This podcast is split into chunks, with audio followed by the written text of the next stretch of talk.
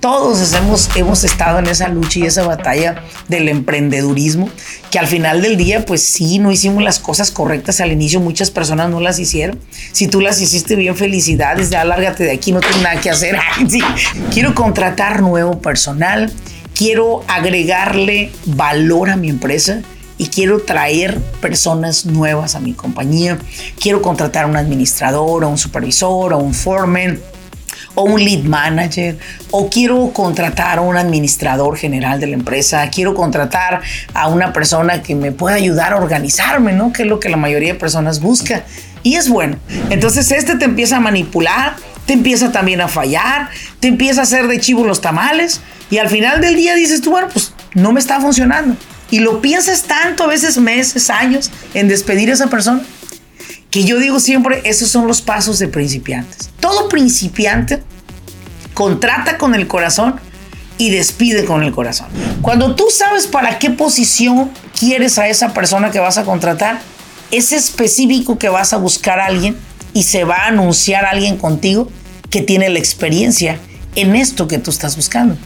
De otra manera, será una persona con un conocimiento muy general, en lo cual tú de repente no hayas ni pies ni cabeza de qué ponerlo a hacer porque sabe de todo, pero es experto en nada.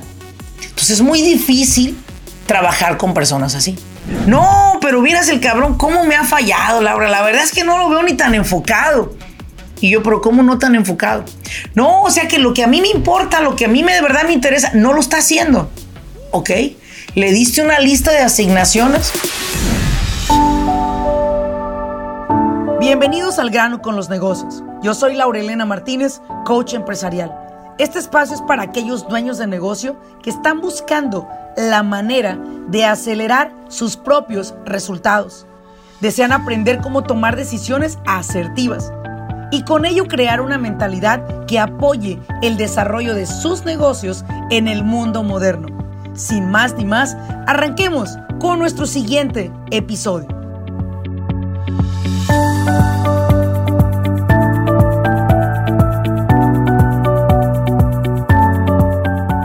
Bienvenidos a un episodio más de Al grano con los negocios. Te saluda Laurelena Martínez. Es un placer nuevamente estar a través de un nuevo episodio compartiendo con ustedes temas que son de un interés muy alto para toda aquella persona que maneja su propia empresa, que es el CEO, el CFO, el todólogo de esa compañía y que está buscando mejorar su negocio a toda costa está buscando estrategias, está buscando consejos, está buscando educación. Y si usted es ese tipo de persona, pues bueno, ya llegó, ya está aquí. Laurelena Martínez con sus, con sus con su información. Ya iba a decir con sus consejos, pero yo aprendí a no dar consejos, aprendí a dármelos para mí y aprendí a quedarme con ellos. Bienvenidos a un nuevo episodio de su podcast del grano con los negocios. Es un placer, de verdad, cada vez que grabamos un episodio nuevo, es un placer compartir con ustedes. Y el día de hoy vamos a aterrizar un tema que, bueno, empezando un nuevo año, todas las personas que empiezan un nuevo año, quieren hacer cambios. Yo quiero hacer cambios también. Yo quiero implementar algunos eh, cambios dentro de mi empresa, en mi vida personal. Todos buscamos mejorar. Un año nuevo a muchas personas pues les da frescura, les da alegría, les enseña una nueva oportunidad, ya pasó el año viejo, lo pasado ya ya pisado, ya no tiene ningún valor en la actualidad y todo ese tema, ¿no? Que aparte pues es padre, es padre eh, pintar la raya, es padre que empieces de cero, es padre que rediseñes, es divertido porque la vida es eso, la vida es diversión. Dije siempre esto en uno de los entrenamientos, no se tomen la vida tan en serio. Al final vamos de paso, ¿sí? Y lo importante es disfrutarla, no importa que tenga las subidas, las bajadas, los contratiempos, las circunstancias, vamos disfrutando este bello caminar por esta vida. Vamos a, vamos a aterrizar un tema hoy que se quieren hacer cambios y, que, y que se quiere hacer las cosas bien. Muchos de ustedes en sus empresas y yo también recuerdo cuando me pasaba que yo quería manejar todo en la empresa, todo, la administración, los clientes, las llamadas, los emails, las compras del producto, la entrega del producto. Yo quería ser el, básicamente la muñeca del pastel. Quería mover todos los hilos. De hecho, yo veía a veces a dos empleados platicando y me iba y me daba, decía, no estarán hablando mal de mí estos cabrones o algo, ¿no? O estarán planeando robarse algo, ¿no? O sea, ese nivel de desconfianza, yo no creo que haya sido yo la única empresaria que lo haya tenido, honestamente. Sin embargo, en ese tiempo, pues no había para contratar personal, es la verdad. Tenías un par de personas y, y, ahí te la mareabas como fuera, ¿no? De repente tú eras la que cobrabas, tú eras la que enviabas, tú eras la que recogías la mercancía, tú eras la que vendías, tú eras la que cobrabas, tú eras la que hacías todo, pues. A todos nos pasó, ¿no? Que no te sientas el elegido, el hijo elegido por Dios, yo sufrí más que todos. No, hombre, todos hemos, hemos estado en esa lucha y esa batalla del emprendedurismo, que al final del día, pues sí, no hicimos las cosas correctas al inicio, muchas personas no las hicieron. Si tú las hiciste bien, felicidades, ya lárgate de aquí, no tienes nada que hacer. no, o sea, felicidades si tú lo hiciste bien, ¿no? Pero en su gran mayoría las personas no, punto. Es lo que es, ¿sí? Y precisamente llega un momento en el que dices, ¿sabes qué? Quiero contratar.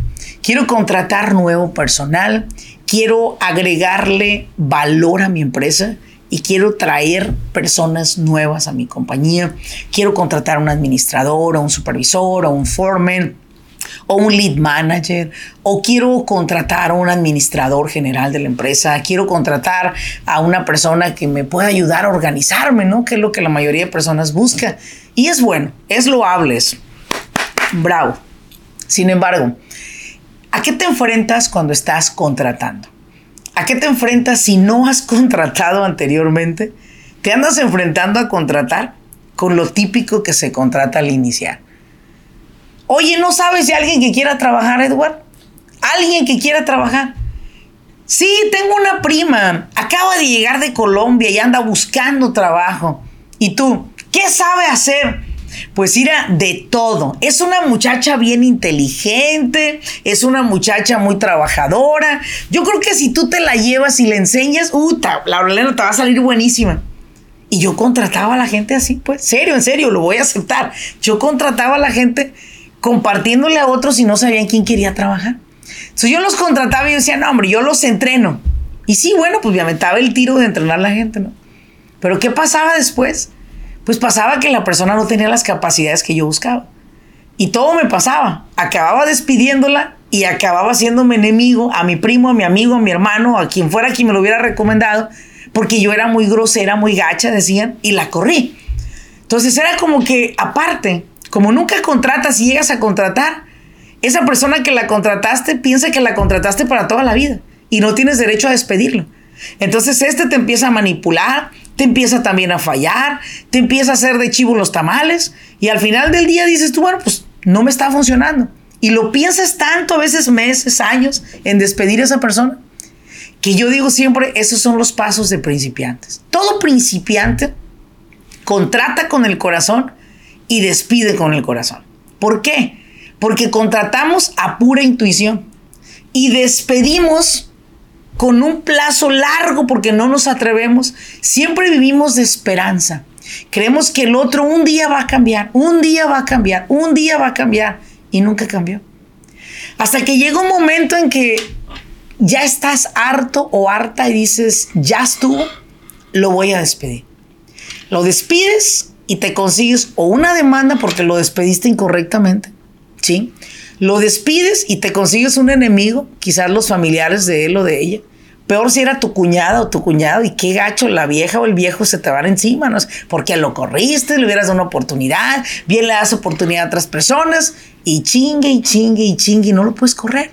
No lo puedes correr.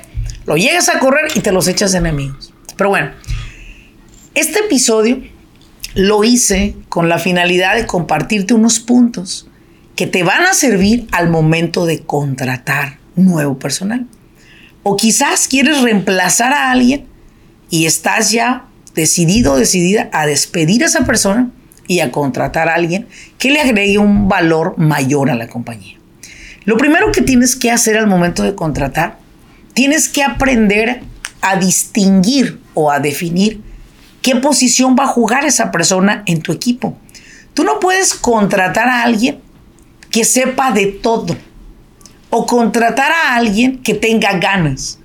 Porque saber de todo no significa específicamente que va a ocupar una posición. Y sobre todo aquellos que le entro a todo, estoy muy motivado, dime qué tengo que hacer y yo lo hago, menos. O lo típico, ¿no? Cuando alguien busca a un empleado, les pregunto, ¿y qué es lo que quieres que haga tu empleado? No sé, Laurelena, pues que me ayude, que me ayude, yo tengo mucho trabajo. Y es que ese es el error. Para comenzar a contratar, primero tienes que definir qué posición va a ocupar esa persona. Saber qué posición va a jugar va a ser crucial. ¿Tú crees que en el fútbol los directores técnicos buscan nuevos jugadores? Que, simplemente les dicen, oye, ¿y qué tipo de posición estás buscando para que jueguen los muchachos? No, hombre, yo nomás quiero que jueguen. La posición que sea, yo nomás quiero que jueguen. No. Normalmente estas personas buscan específicamente delanteros, específicamente buscan la posición. No están buscando gente en general que venga a trabajar a la empresa o a ser parte del equipo. Se solicita, primero que todo, una posición. ¿Han visto eso que dice solicito administrador general para una farmacéutica? ¿Se ha leído eso en algún periódico? ¿O han leído esto que dice solicitamos hombres de labor para la industria de concreto? ¿Sí? Solicito draigualero, solicito mucama, solicito soldador. hay una experiencia, hay una expertise que buscas. Solicitas a alguien porque va a venir a ocupar una posición, va a jugar en una posición. Cuando tú sabes para qué posición quieres a esa persona que vas a contratar, es específico que vas a buscar a alguien y se va a anunciar a alguien contigo que tiene la experiencia en esto que tú estás buscando. De otra manera, será una persona con un conocimiento muy general, en lo cual tú de repente no hayas ni pies ni cabeza de qué ponerlo a hacer, porque sabe de todo, pero es experto en nada. Entonces es muy difícil trabajar con personas así. En primer lugar, te pregunto, ¿qué estás buscando de empleado en tu empresa? ¿Qué posición quieres que venga a llenar esa persona? ¿Qué hará? Dicho de otra manera. Porque lo número dos es que usted antes de contratar Tome una libreta y una pluma y escriba todas las responsabilidades que usted le piensa dar a ese individuo. No lo traiga a la empresa dejando, esto, es algo que yo he visto mucho en empresarios. Por ejemplo, contratan a alguien y dicen, oye, Laurelina, pues yo contraté a un administrador. Y yo le dije al administrador, mira cabrón, yo no sé nada de administración. Ahí está la compañía, organízala y administra. Y el, ¿y el tipo qué hizo? pues la está organizando y administrando.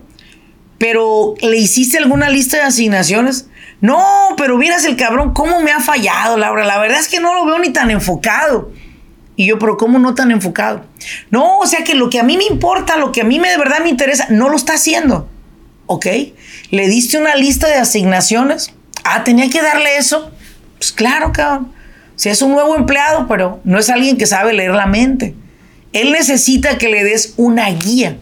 Y esa es la guía de asignaciones. Significa, yo lo he contratado a usted para que usted venga a esta empresa a administrar el correo electrónico del departamento de ventas, a enviar invoices a todos los clientes que soliciten un quote, a cobrar esos invoices bajo los términos del contrato que nosotros tenemos en la empresa usted va a tener asignado también contestar llamadas telefónicas. Su asignación será saludar a los clientes que van llegando, pedirles que esperen para pasarlos a la sala de reuniones. Asegurarse de contestar los correos electrónicos cada mañana. Asegurarse de regresar las llamadas perdidas y asegurarse de contestar a las personas que mandaron un voicemail o que dejaron un voicemail en la llamada asegurarse de enviar los cheques de payroll a cada uno de los empleados a esta dirección. Es una asignación con una lista que seguir. Este individuo tiene claro qué es lo que va a hacer en la empresa. Si no, de otra manera será imposible que ese individuo pueda atender a sus necesidades a través de la adivinanza. Eso no existe. Nadie puede adivinar lo que usted piensa. Yo quiero que usted se tome el tiempo de escribir qué le va a asignar. Oye, Laura, pero debo de hacerlo a detalle, claro. No puede quedársele nada fuera. Si usted dice revisar los correos electrónicos, ¿a qué horas quiere que se revisen esos correos? Si usted dice regresar llamadas, ¿a qué horas quiere que se regresen las llamadas? Si usted dice entregar los cheques de payroll, ¿a qué horas van a hacer esas entregas de cheques de payroll? ¿Lo ve? Reportar las horas de los empleados a través del payroll. ¿A qué horas? Todo tiene una hora y todo tiene un lugar. Nunca lo olvide esto. Número tres, la paga. Usted debe de llegar a un acuerdo sobre la paga que le va a dar al individuo desde el principio. Y yo agregaría algo más, chicos, la paga y el beneficio. Porque el empleado quiere saber a qué va, qué va a venir a recibir acá de compensación y de beneficios. ¿Por qué, ¿Por qué no le dice usted de beneficios? Hay personas que no les dicen al inicio porque dicen, lo voy a calar. Si lo calo y me gusta, me quedo con él. Y si lo calo y no me gusta, lo corro. Oye, espérate. Eso no te exonera de la responsabilidad de los beneficios. Si tú tienes un beneficio que en tu employee handbook se hace efectivo a los 30 días, se tiene que hacer a los 30 días. ¿Estamos claros? Usted necesita ser claro con ellos de cuánto va a pagar por hora o por salario para ese individuo.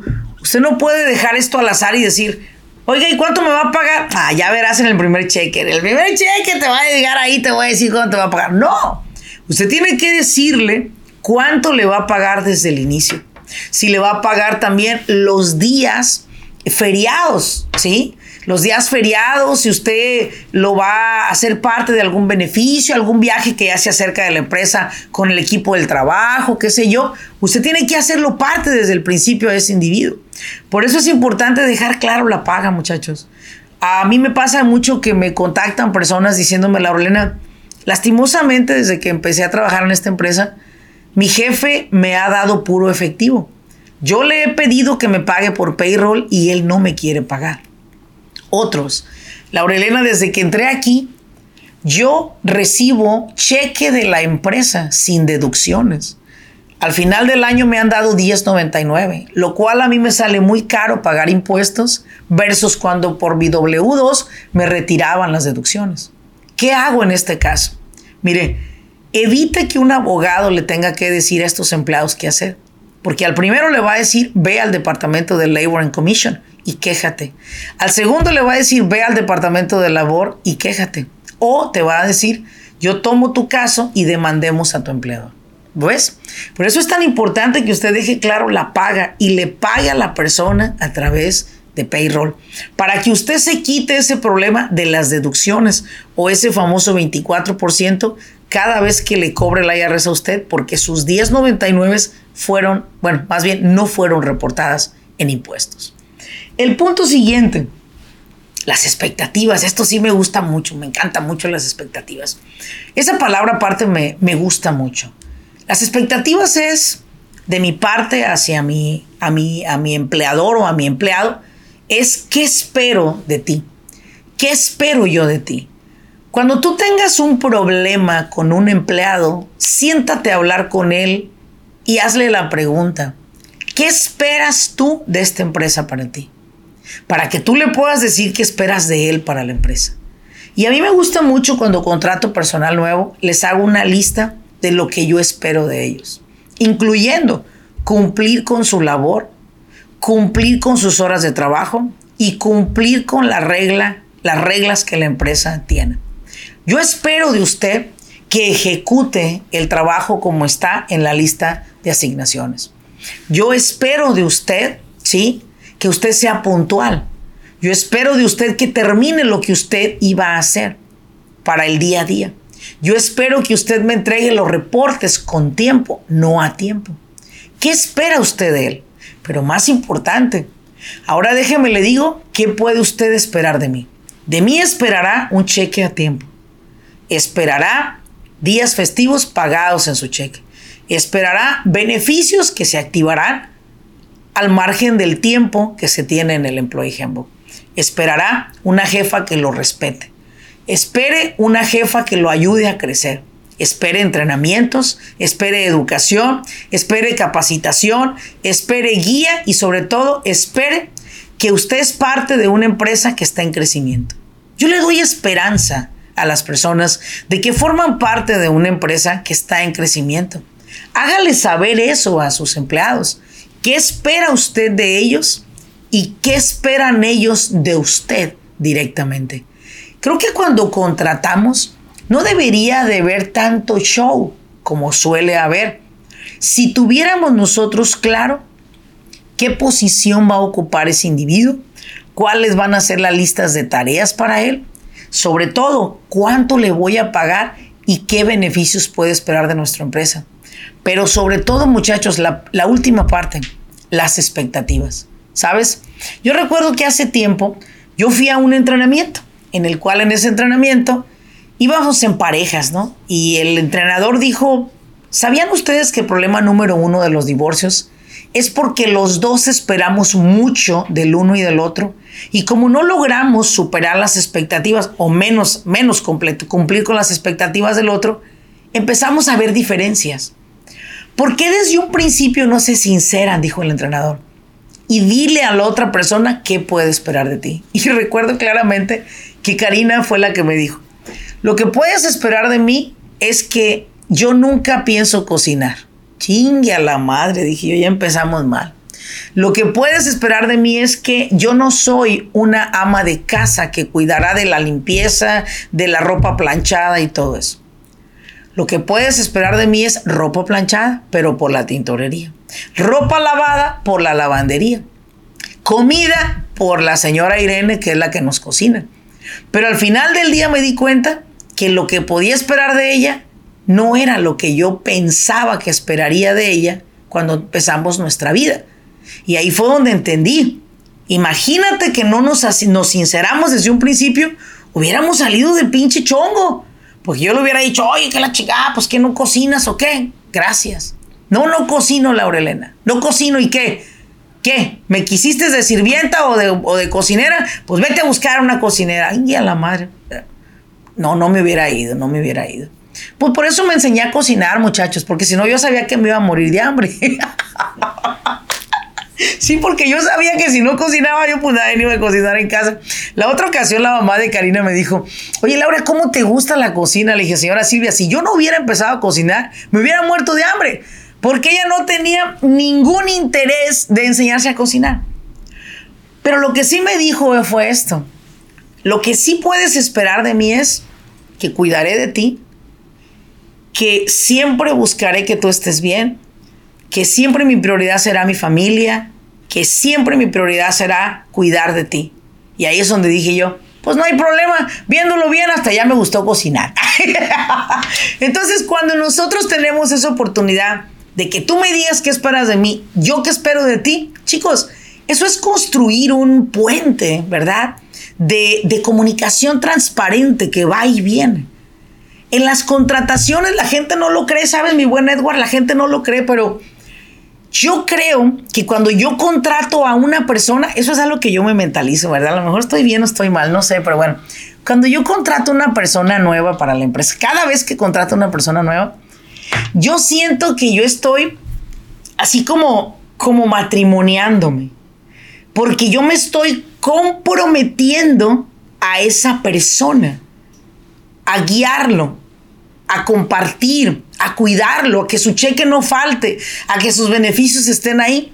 Lo que yo espero es que el individuo también se matrimonie conmigo y diga, yo me comprometo con el proyecto a estar a tiempo o con tiempo, a cumplir mis tareas, a cumplir con mis tiempos, mis deadlines. Eso es lo que deberíamos de tener siempre de acuerdo mutuo. Pero ya cuando un empleado empieza así como a salirse del carril, tú empiezas así como, lo voy a correr la chingada, lo voy a correr la chingada, vas a salir mal con él. Mira, déjate digo una cosa. No. Correr a un empleado para mí ha sido correr mi impotencia de no saber trabajar con personas difíciles. Tómala, papá. Correr a mi incompetencia de saber trabajar con personas difíciles. Personas que ven el mundo diferente a mí. Personas que no son afines posiblemente a verlo como yo lo veo. Pero déjenme les digo algo. Ahí es donde radica el éxito de una empresa. Aprender a trabajar con personas que quizás ven tu visión, pero tienen una manera diferente de llegar a ella. Y yo creo que correr a un empleado es querer deshacerte de tu impotencia. Y puedes contratar y correr, pero seguirás siendo un perdedor toda tu vida. Porque en el mundo no hay gente fácil. El reto del ser humano es siempre ser mejor todos los días. Y la única manera de ser mejor todos los días es tener personas que te reten a ser mejor todos los días. Mi nombre es Laurelena Martínez. Gracias por haberme acompañado en este episodio. Y espero que tus contrataciones de aquí en lo adelante tengas una expectativa alta de tu empleado, pero le hagas saber a tu empleado que él también puede tener una expectativa alta de ti. Siempre y cuando ambos se comprometan a llevar esa relación, ese baile, sin pisarse los deditos. Muchísimas gracias por acompañarme. Ayúdame a compartir este episodio con otras personas que quizás usted encuentre que le podemos agregar valor. Mi nombre es Laurelena Martínez. Nos vemos en un siguiente episodio.